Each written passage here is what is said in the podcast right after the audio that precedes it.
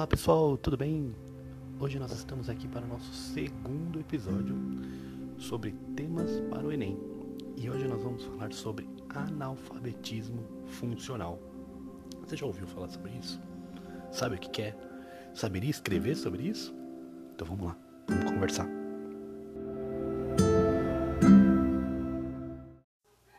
Você sabia que há quatro níveis é, de indivíduos considerados alfabetizados. Então nós temos os analfabetos, os alfabetizados de maneira rudimentar, apesar de, de ser alfabetizado, ainda assim é considerado um, um analfabetismo funcional. Nós vamos explicar mais isso sobre e ao longo do episódio. Nós temos os alfabetizados de maneira básica e os alfabetizados de maneira plena. Esses dois últimos, eles são considerados indivíduos alfabetizados. Essa classificação não fui eu que inventei, essa classificação foi feita pelo INAF. O INAF é um instituto, é um indicador, né? um instituto que criou um indicador de alfabetismo funcional. De acordo com o INAF, 6% da população acima de 15 anos é analfabeta no Brasil. E 29% da população acima de 15 anos é analfabeta funcional.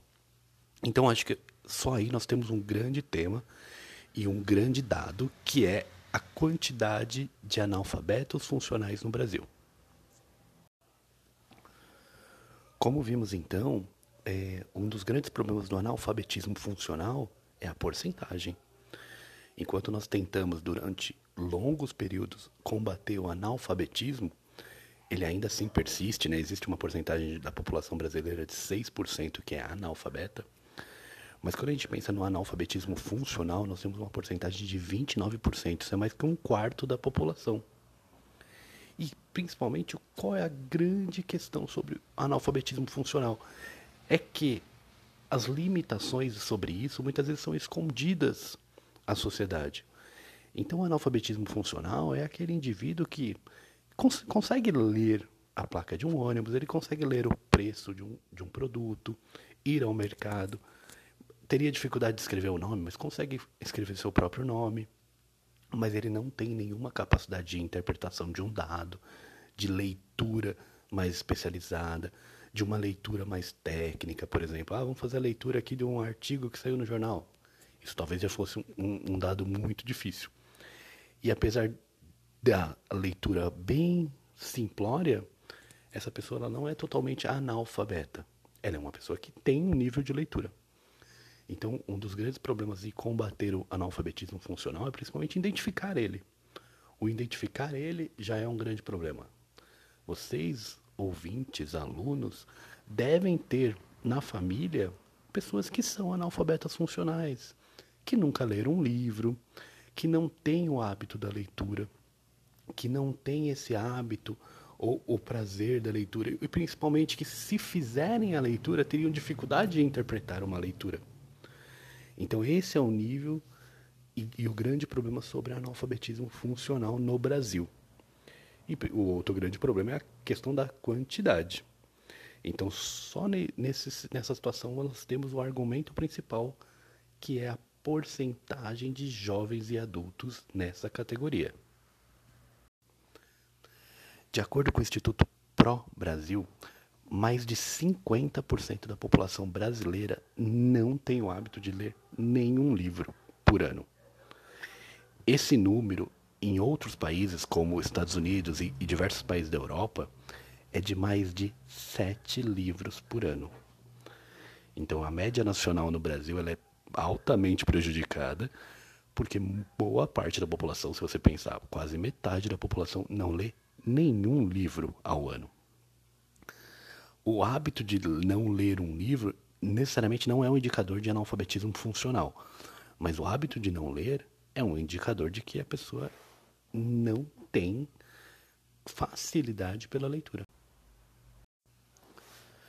Como vimos então, a questão do analfabetismo funcional não é só sobre a pessoa ler ou não ler. Muitas vezes a capacidade de leitura não é necessariamente relacionada com o analfabetismo. A pessoa pode conseguir ler as palavras, conhecer as letras, mas a interpretação dessa leitura é a questão. E não estamos falando de leituras muito avançadas, como um romance é, do século XVII, um, um, um, texto um pouco mais complexo, mas às vezes a leitura mesmo de, de textos próximos e gêneros textuais próximos da realidade de uma pessoa comum. Por exemplo, os valores que são pagos dentro de um mercado, por exemplo, uma, a bula de um remédio e, por exemplo, às vezes notícias. Dentro de uma sociedade que 29% tem dificuldade de interpretar uma leitura, prolifera-se o quê? Fake news à vontade, fake news e notícias falsas que circulam em textos enormes que muitas vezes não são lidos completamente, não são entendidos e são recompartilhados. Então, é a associação entre a dificuldade de leitura, a dificuldade de letramento e o, essa amplitude de notícias falsas também é um argumento muito válido e que pode ser utilizado. Muito bacana isso daí. Como terceiro argumento, nós podemos ter a questão que o analfabetismo funcional necessariamente não está relacionado apenas com a leitura de textos, mas também a compreensão e a resolução de problemas matemáticos. A matemática também está considerada e incluída dentro do analfabetismo funcional. A pessoa que tem dificuldade em lidar com as quatro operações básicas. A pessoa que tem dificuldade em ler um problema ou um exercício, seja ele é, aplicável à realidade dele, ou seja, da pessoa, ou seja, teórico, a pessoa às vezes tem dificuldade de compreender o exercício. Imagina então as dificuldades que sofre, por exemplo, quando pega um empréstimo num banco, quando faz um crediário dentro de uma loja, muitas vezes numa pressão para fazer um cartão, não lê letras minúsculas. E você pode até argumentar que aquela letra está lá, que o, o, os valores estão lá, mas a pessoa às vezes não tem compreensão matemática, e mesmo matemática básica, para entender isso daí.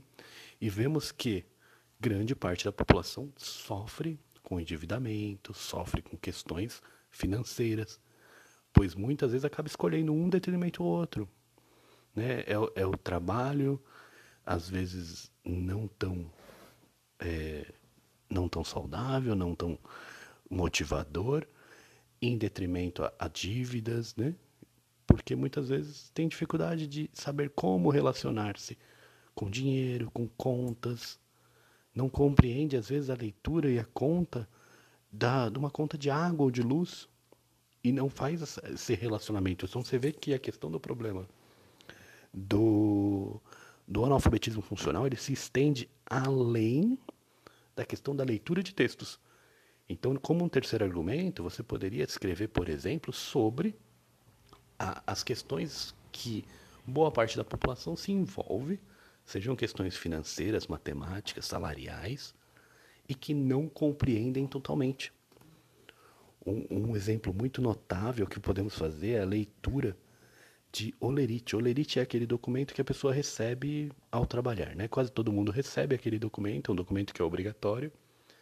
E dentro daquele documento tem, além do seu salário, todos os descontos ou acréscimos dentro do seu salário. A grande parte da população tem a dificuldade de entender aqueles descontos de compreender que parte do salário vai para um lugar que é pago um imposto, né? E, e, isso é um problema gravíssimo. Quando a gente pensa em 29% da população, é muita gente. É muita gente que não compreende um básico. E aí passamos para a terceira questão, né? Para os nossos últimos parágrafos, que é a conclusão. Sabendo tudo isso, como que concluiríamos nosso trabalho? a nossa redação? Como que escreveríamos sobre isso? E principalmente como solucionaríamos esse problema? Então acho que a grande questão agora, tendo esses argumentos colocados, escritos sobre esses argumentos, é tentar solucionar o problema. Nós percebemos que, primeiramente, a questão da solução nem é também o tão grave, a questão da identificação dessas pessoas é tão ou mais grave. Então deveria haver mais pesquisas e mais estudos sobre identificar essas pessoas. A partir da identificação, você teria pelo menos a, a noção básica de qual parte da população e o quanto dessa população é totalmente ou não analfabeta. A partir dessa identificação, você pode propor soluções para isso. Quais soluções? A gente pode procurar alguns pesquisadores e alguns pedagogos famosos que tivemos no Brasil, mas se você não quiser procurar nenhum, nenhum pedagogo, nenhum é, pensador sobre o assunto, você pode propor soluções mais simples, que envolvam, por exemplo, a escola. A, a escola é parte fundamental de, do combate ao analfabetismo funcional. Grande parte da população de jovens de 15 a 17, 18 anos está fora do ensino médio. Esses números são alarmantes, não só pela pandemia, mas antes da pandemia esses números já eram alarmantes. Quase 40% da população jovem às vezes está fora do ensino médio, seja por questões financeiras e por dificuldades financeiras, e aí acaba escolhendo o trabalho em detrimento ao estudo. E quando tem acesso ao estudo, por exemplo, uma escola noturna, a qualidade do estudo não é tão boa. Porque normalmente essas escolas, ou a escola acaba tendo algumas funções que é formar o aluno e não dar a qualidade de ensino. Então, uma das soluções pode ser propostas é o foco na qualidade do ensino muito mais do que na quantidade de pessoas formadas. No Brasil temos uma porcentagem de pessoas formadas muito maior é, do que o número de alfabetos. Então, assim, esses números não batem quando você pensa a respeito. Como que temos lá 88%, 90% da população formada, quando você pega que, e tem 29% da população analfabeta. Foram formados ou mal formados na escola. Então, esses dados precisam ser trabalhados com bastante cuidado e bastante calma, mas são dados importantes para você trabalhar a solução. Uma das soluções, então, a melhoria no ensino e não só a quantidade de alunos, mas a qualidade do ensino tem que ser questionada, tem que ser analisada. O aluno tem que sair da escola, do ensino médio principalmente, com o hábito da leitura muito bem influído. E as questões financeiras, por exemplo, dos alunos que trocam aí, o ensino médio pelo em detrimento ao trabalho, por exemplo, aí são questões que têm que ser trabalhadas de forma, muitas vezes, social, o que são temas mais difíceis. Eu acho que acabar entrando nesse tema é um, é um tema bem mais difícil, que vai te dar muito mais trabalho, certo? Outras soluções que você poderia propor são soluções que tenham a ver com legislação. Essas soluções que têm a ver com legislação nunca são muito boas ou muito práticas, mas você pode acabar propondo. Por exemplo, a legislação que obriga as pessoas a ficarem na escola, ou, ou que obriga a, a ter um hábito da leitura dentro das escolas, desenvolver esses, esses hábitos, mas tudo relacionando com a escola. Já que a questão do analfabetismo tem muito a ver com o ambiente escolar. Então é difícil você propor coisas fora desse ambiente escolar porque dificultaria bastante. Pode-se propor também retorno de algumas pessoas às escolas, então escolas voltadas para pessoas já formadas, né? então pessoas que se formaram há muitos anos ou que não tiveram a oportunidade de se formar naquela época, essas pessoas serem incentivadas a retornar às escolas. De uma forma, por exemplo, um curso noturno, por exemplo, um curso que seja semanal, que seja, mas nesse retorno criar-se esse novo hábito de leitura. São soluções possíveis e propostas interessantes a trazer, certo?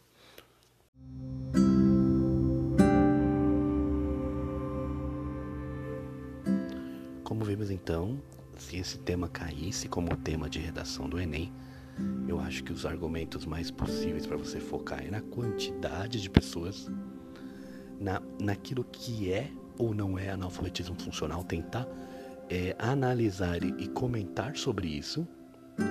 E como solução e como proposta de solução, a questão da escola e da qualidade em detrimento à quantidade. Eu acho que se você focar nesses temas, você consegue ter uma redação muito concisa, uma, uma redação que vai trabalhar os principais pontos e que pode então abranger o tema da, da redação. É claro que para incluir eu proporia para vocês a leitura de grandes pensadores e pedagogos que trabalham diretamente com a questão e com o combate ao analfabetismo no Brasil. No Brasil, um dos maiores que tivemos foi o professor Paulo Freire. ele combateu diretamente o analfabetismo. Ele tem uma campanha sobre isso. O trabalho dele na época, isso 1970, é, foi muito forte no, na questão do combate ao analfabetismo. É, então é interessante você conhecer, às vezes fazer uma citação sobre ele em algum lugar na sua redação mostra que você conhece pensadores, que você conhece o tema, e isso é importante. Então essa leitura pra, sobre pensadores no tema é sempre muito boa, porque enriquece muito a sua redação. Muito mais do que apenas você falar sobre o tema, você vai estar trazendo a ideia ou, ou algumas frases, né? Ou alguns argumentos de pessoas que também falaram sobre esse tema. E isso é a grande vantagem de fazer leituras e de fazer análise de textos sobre de alguns pensadores. Então deixo aí para vocês pesquisarem na internet, procurarem sobre estudiosos do tema. Há vários professores e pedagogos que trabalham sobre esse tema, inclusive algumas leis sobre isso que são interessantes, algumas legislações que tentam combater a questão do analfabetismo, certo? Então é, vamos parando por aqui. Eu gostaria agora que vocês escrevessem. Eu acho que a, a prática da leitura e a prática da escrita, ela só se aprimora lendo e escrevendo. Então escrevam sobre esse tema, o problema do analfabetismo funcional no Brasil. O que isso agrava na sociedade, o que isso atrapalha, como erradicar esse problema. É isso, gente. Muito obrigado por terem me ouvido, muito obrigado por estarem aqui. Não esqueçam de escrever e qualquer coisa façam comentários para o próximo tema também. Obrigado e até mais.